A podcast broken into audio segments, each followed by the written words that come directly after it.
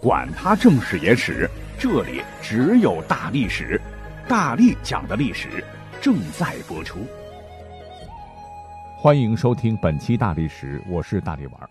新节目《历史未解之谜全记录》是一档短平快的历史揭秘类科普节目。为什么在节目前要多解释两嘴呢？呃，就是担心有人说我节目注水。大力出品必属精品，质量绝对杠杠的，大历史绝对不会少一期。可是酒香也怕巷子深，新节目刚出来没名气，所以呢要放到大历史专辑当中做个宣传。节目永久免费，每周至少五更，持续发力啊！我累点没关系，你们有收获我就很有成就感了。欢迎订阅收藏。那各位你们都知道哈，大力丸是一名电视主播，我呢天天要读稿子，但有的时候呢还是会读错字，尤其是牵涉到一些地名史。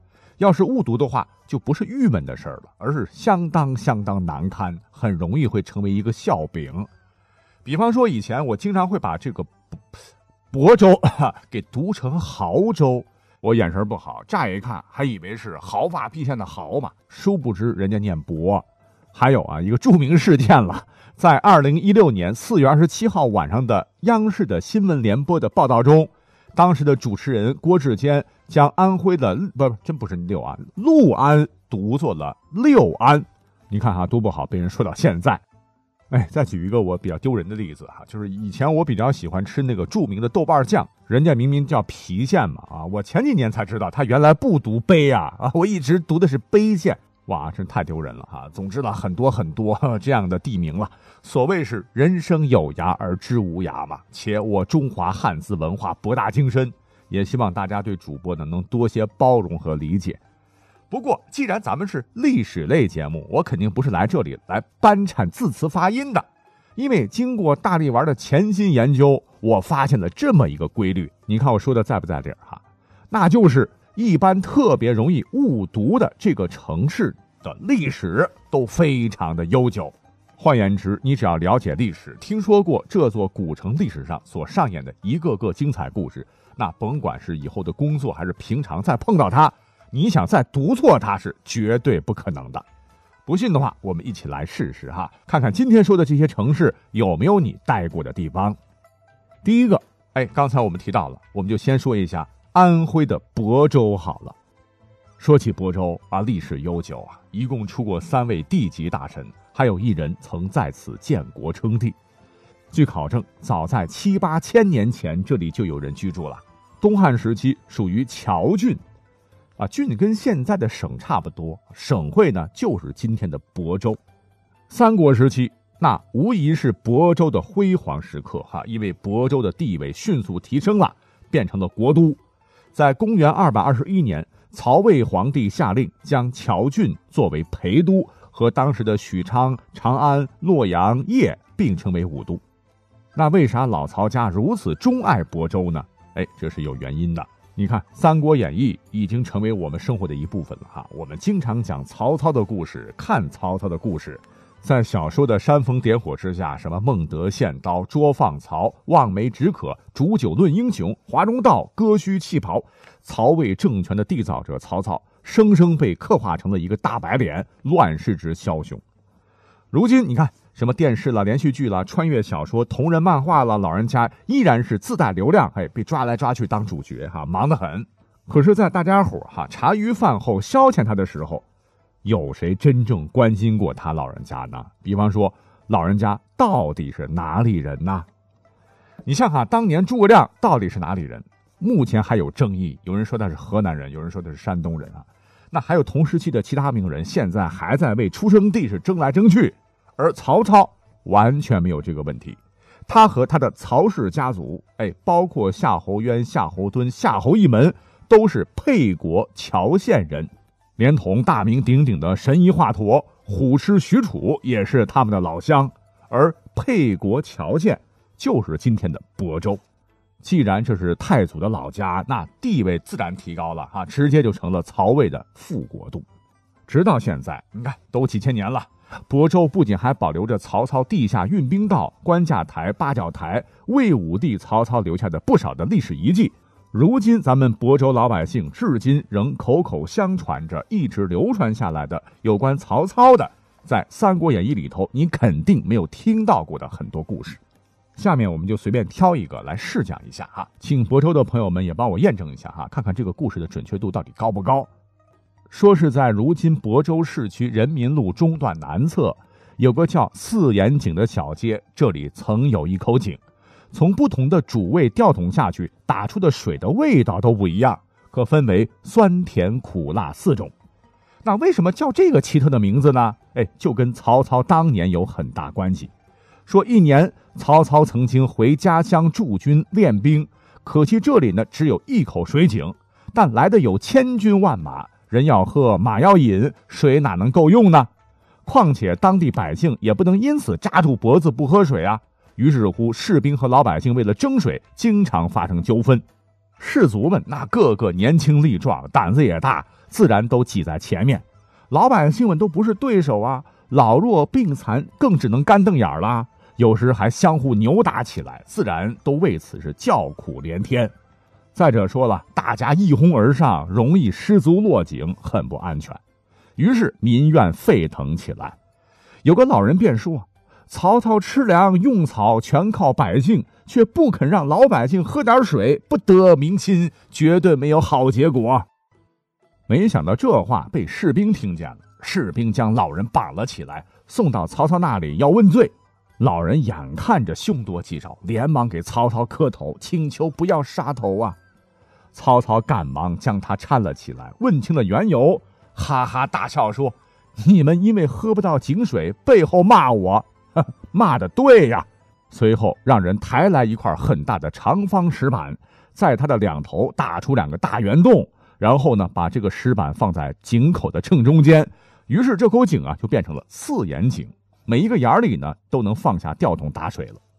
曹操指着他对大家说：“今后这井两眼给军用，两眼给民用，永远不许相互争抢，也就不会有人失足落下去了。”人们都很感激曹操，后来一直照他说的那样办。因为打水的人彼此相处的好，就觉得井水特别甜；又因为他曾有酸甜苦辣的经历，所以人们也仿佛能从中品尝到那种不同的滋味。所以你看哈，《三国演义》那还有一些戏曲啊，都是尊刘贬曹啊，非得把曹操刻画成那种反面人物。殊不知。他在真实的历史上是一位体察民情、识才善用、功绩卓著、很受老百姓拥戴称颂的英雄豪杰呢。那什么时候乔县乔郡改成现在的亳州这个名字呢？据考证是从北周开始的，不过真正叫响并固定的应该是在唐朝。唐朝享国是二百八十九年，于是乎亳州这个名啊就再也没动过，自此正式使用下来。到了元朝时期，天下大乱，红巾军造反。红巾军的首领叫刘福通，拥立韩林儿为帝，号称小明王。都城呢，也就在今天的亳州。亳州呢，算是又牛了一回 啊！当然，到现在了，亳州也很牛哈。好，那我们再回头呢，把刚才提到的安徽省另外一座啊，被称作最简单的一座城市的名字，跟各位介绍一下。那这座城市就是六不不。陆安啊，陆安，我还真的试过身边的人哈，百分之九十看到陆安中的那个一二三四五六的六嘛，脱口而出就是六安，因为六这个汉字我们最为常见啊，太过于常见，所以才会胸有成竹的直接读出来。甚至有朋友还问我啊，这座拥有毛毯厂中学的城市，它为什么不叫五安、七安，为什么叫六安呢？其实他根本就不读六嘛，他读路啊，怎么跟数字五和七有关系呢？对吧？那奇怪了，一二三四五六的六为什么在这里要念成路呢？那这可不是方言的原因呐，而是由于陆安特有的地域文化历史形成的原因所造成的。原来陆安呢，在历史上乃是兵家必争之地，古诗曾赞曰：“屏障东南水陆通，陆安不与别州同。”山环阴惑千重秀，地控江淮四面雄。啊，故而这里呢发生了不少重大历史事件，对中国的历史进程都产生了一定的影响。原本陆安的前身呢，它并没有平安的安这个字啊，就叫做陆。在古代呢，六于陆，陆地的陆，它是通假字啊，陆自然就是河水淹不到的高地的意思。就是因为战略要冲啊，所以在当年楚汉战争的时候，项羽曾封陆县人英布为九江王，设都于陆，就是今天六安市北西古城。后英布叛楚归汉，西汉行郡国制，刘邦论功行赏，很不情愿的给了英布很多地啊。此地初属于衡山国和淮南国，而淮南国后定都于陆。而后，在西汉的历史上，哎呀，这个地方好像是被下了诅咒一般呐，又出现了很多次企图谋反的事件。比方说，公元前一百九十六年，英布举兵反汉，战败后被杀；公元前一百七十四年，汉文帝认为他的异母弟刘长在这不老实，企图谋反，将其流放，途中刘长绝食而死。公元前一百二十一年，淮南王刘安。哎，就是历史上炼丹无意中发明豆腐的那位，和衡山王刘赐再次因谋反案案发后自杀，这一连串的反叛事件让汉武帝那是百思不得其解。他觉得，哎，是不是这个名字有点压不住啊？干脆在公元前一百二十一年。取衡山国内的陆县、安丰等县首字，外加以前的淮南国，就重新又组建了一个陆安国，取陆地平安、永不反叛之意，封刘家的刘庆为陆安王，陆安地名由此诞生。哎，别说，从此以后呢，反叛的事儿还再也没发生过哈，地名也就一直沿用至今，两千多年了。后来三国鼎立时，魏吴争雄于江淮。吴军多次进攻陆安，就是想夺取这个军事重镇，从而对魏国的中原核心地带构成巨大威。哎，怎么又聊到三国去了哈？总之，听完本期节目，我想你下回再看到陆安，一定不会再念作六安了，对吧？好，我们聊完了安徽，再来看看周边的江苏省。哎，我在网上呢看到一个特别有趣的帖子，不知道哪位大神啊总结出了该省最难读的五个地名。他还嚣张的留下话说：“你只要认出三个，就算你赢。”我是打死不信的哈，于是就挑战了一把，结果是，哎，我只认出了一个，哈哈，这便是其中的邳州。邳州很多人会错念成邳州，邳是左边布字下面加一横，曹丕的丕，右边是个耳朵旁。要说起来，邳州大地也有近千年历史了，曾留下很多历史名人的足迹。你像张良归汉之前，曾在下邳桥受黄石公兵书，从此一生激变。西汉猛将彭越曾破楚军于下邳，自下邳西进，连下梁地十七城，壮大了刘邦反秦的力量。秦灭，天下归汉，刘邦封韩信为楚王，建都在下邳。而就在下邳，韩信招朴母赐之千金。并召昔日胯下相辱的少年为楚都尉。著名的史学家司马迁当年为著《史记》，曾设问寺，过彭城，亦曾到过下邳来造访张良遗迹等等。所以说，下邳是非常值得给大家讲一晚上的。而另外四个我不太认识的地名，哈，我查了啊，分别是泛水、陆直、奔茶、盱眙。你很可能会念成泗水、用直、并茶和鱼台，都是超级难写的字哈。你看这个“陆直”的“陆”，就是用使用的“用”的上面一小撇啊，“直”就是直角的“直”，而“奔茶”的“奔”啊，这个字就是树木的这个“木”字旁加一个并且的“并”，“须臾”就是目光的那个“木”字旁，一个是于是的“于”，一个是台湾的“台”，组合而成。泛水的这个泛呢，就是三点水一个横竖钩。哎呀妈，我真整不了了，太复杂了。我在咱们这个节目介绍里边都列好了哈，各位请仔细端瞧。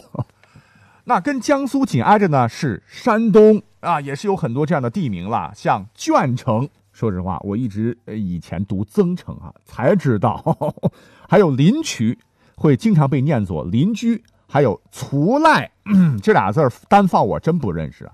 很可能会念成且来，还有兖州，有人会念成滚州，呃，池平可能会念成任平，莒县会念成吕县，一个个来讲讲难点在哪吧。你像鄄城的鄄字，左边是由西方的西加土地的土两个字组成的，西在上面，土在下面，顾名思义就是以古鲁国为依据的西南之地，而右边呢是偏旁耳部。乃防卫的意思，就说明这个鄄城乃是西面的卫戍地域。事实上，鄄城自古也是兵家重镇啊。另外，鄄城还是孙膑故里啊。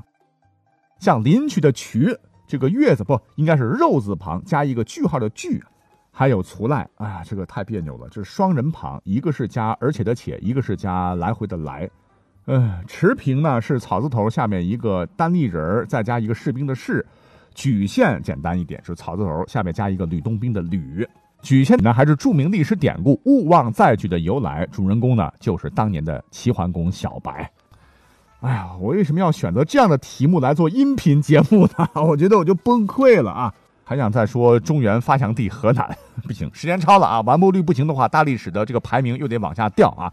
不过呢，我会把咱们中国最容易读错的五十个地名加文字、加拼音、加图片啊，通通放到咱们节目介绍里边去。如果你能读对十个，那就厉害了哈！不妨挑战一下自己吧。